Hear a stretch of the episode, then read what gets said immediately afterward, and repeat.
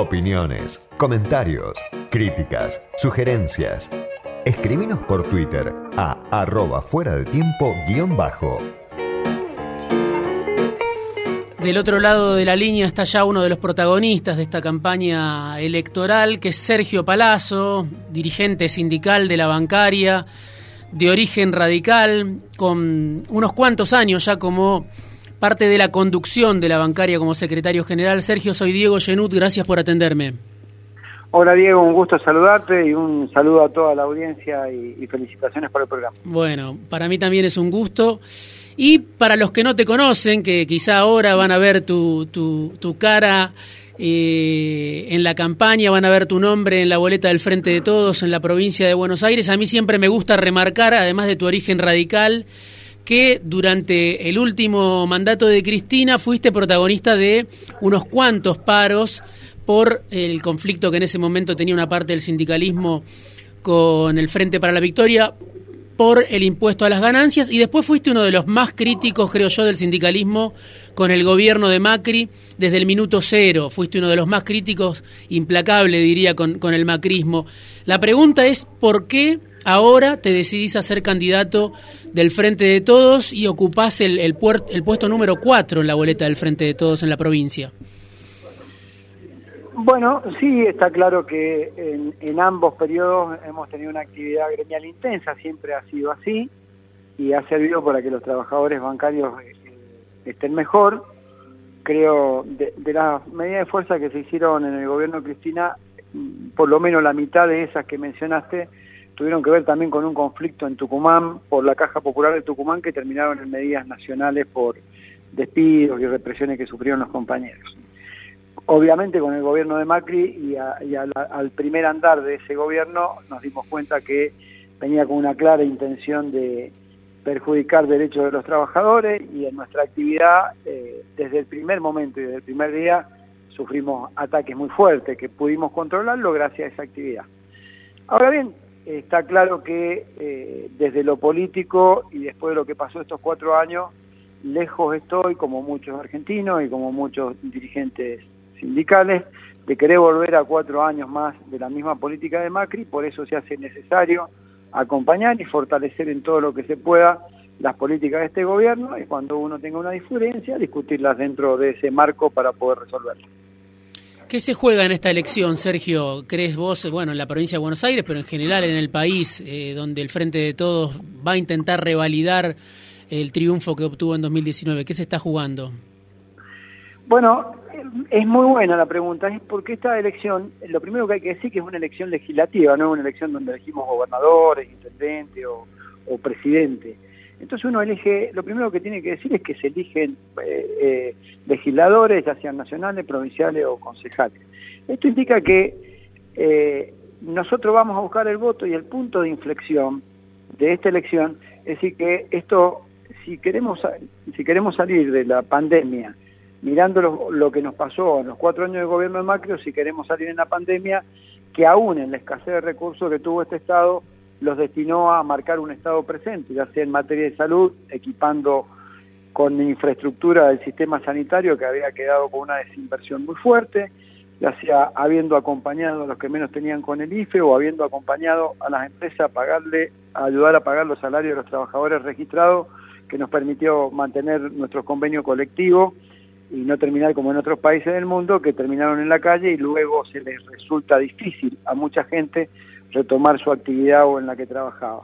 O salir de la pandemia con endeudamiento, salir de la pandemia con tasa de desempleo sin pandemia muy alta y con una economía medio paralizada como estaba porque todo era especulación financiera. Lo que se discute es eso, salir de la pandemia con legisladores que acompañen leyes con un Estado presente o salir de la pandemia con legisladores que acompañen endeudamiento, fuga de capital y desempleo.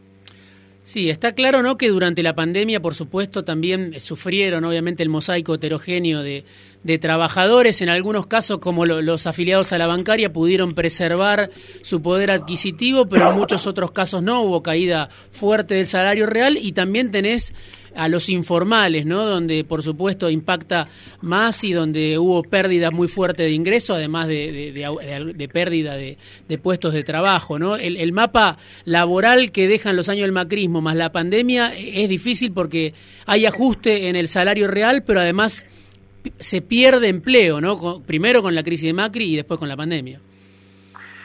Sí, claro. Bueno, eh, uno está viendo que ahora están, eh, se está trabajando y hay en algunas actividades como industrial o la construcción hay un crecimiento y hay un fortalecimiento de ahí.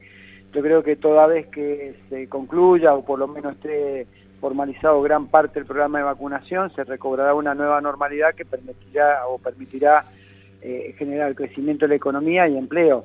Pero además también, yo lo he planteado públicamente, es necesario discutir eh, una reducción de la jornada de trabajo eh, para que más trabajadores tengan trabajo, ¿no?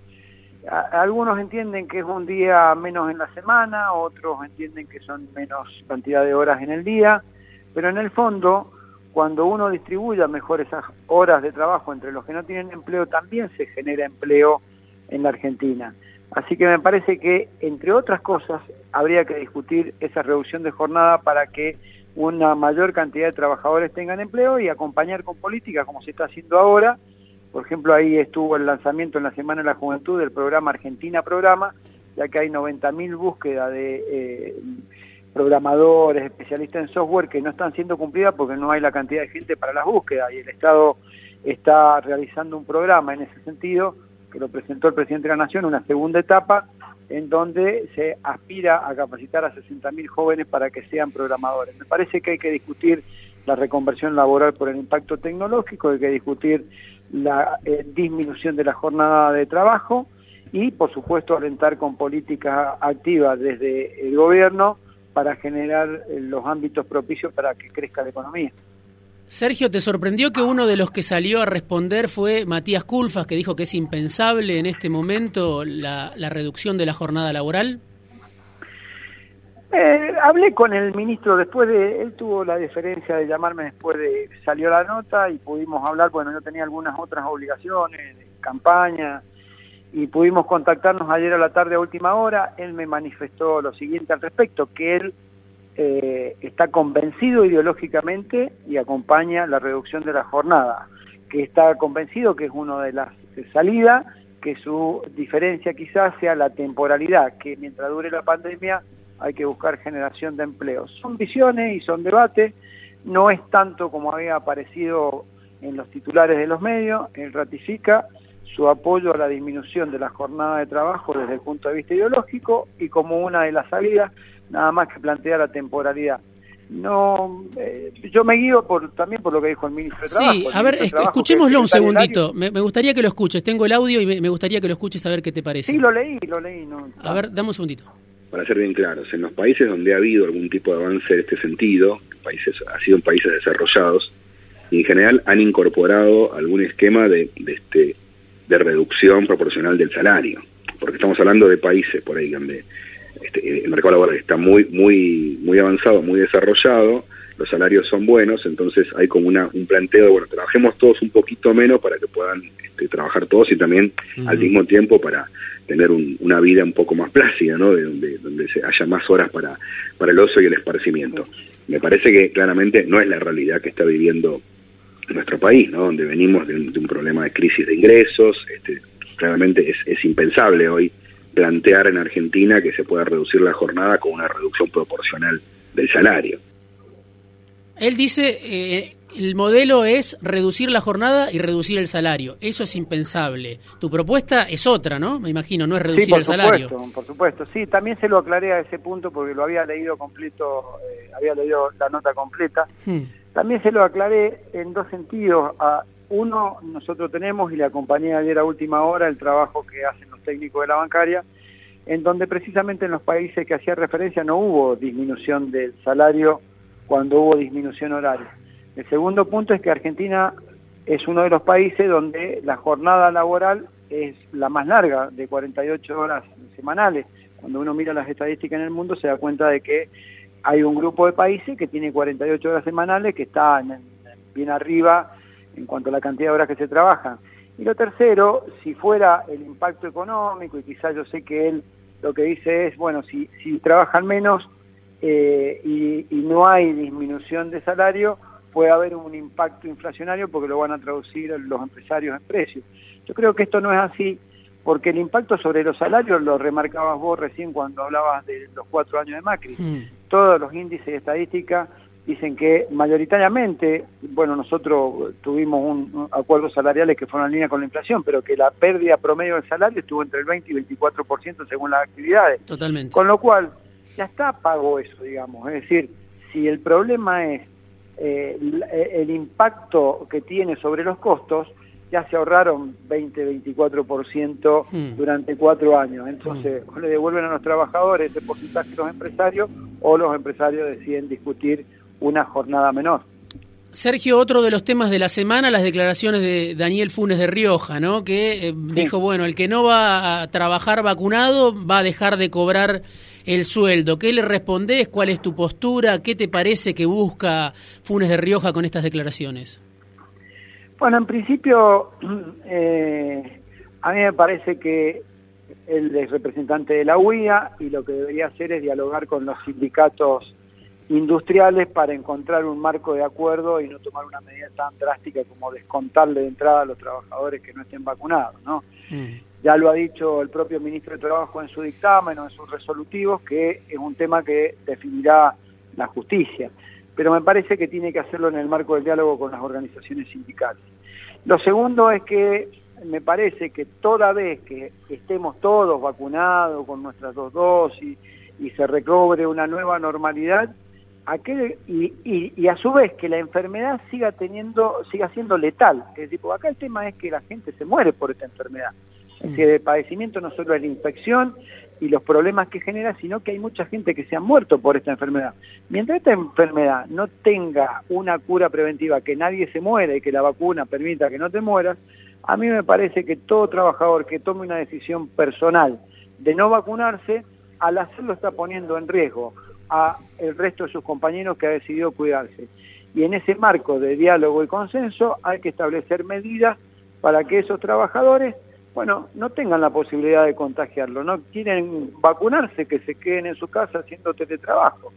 Y si no, no, la presencialidad indica y obliga que nos tenemos que cuidar todos. Yo estoy de acuerdo con que todos los que vuelvan a la presencialidad estén vacunados. Ahora, Sergio, Funes de Rioja, claro, e, es eh, un, abogado de empresas con, con, mucha trayectoria, fuerte dirigente de la COPAL, que acaba de desembarcar ahora en la UIA. Digo, más allá de esta propuesta, que obviamente es discutible, ¿qué expresa el reemplazo de Acevedo, que era alguien más cercano al gobierno, estuvo muy cerca de, de Alberto Fernández, del propio Culfas? Este reemplazo por Funes de Rioja y este tipo de intervenciones de, un abogado como, como Funes de Rioja en, el medio de la campaña y pensando hacia adelante también, ¿no?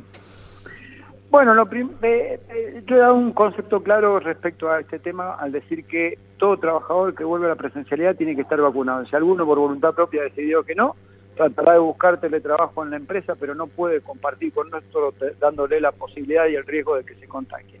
Ahora bien, ¿por qué lo dice Funes de Rioja? Mm. No creo eh, tanto en que lo diga por cuidar la salud de todos.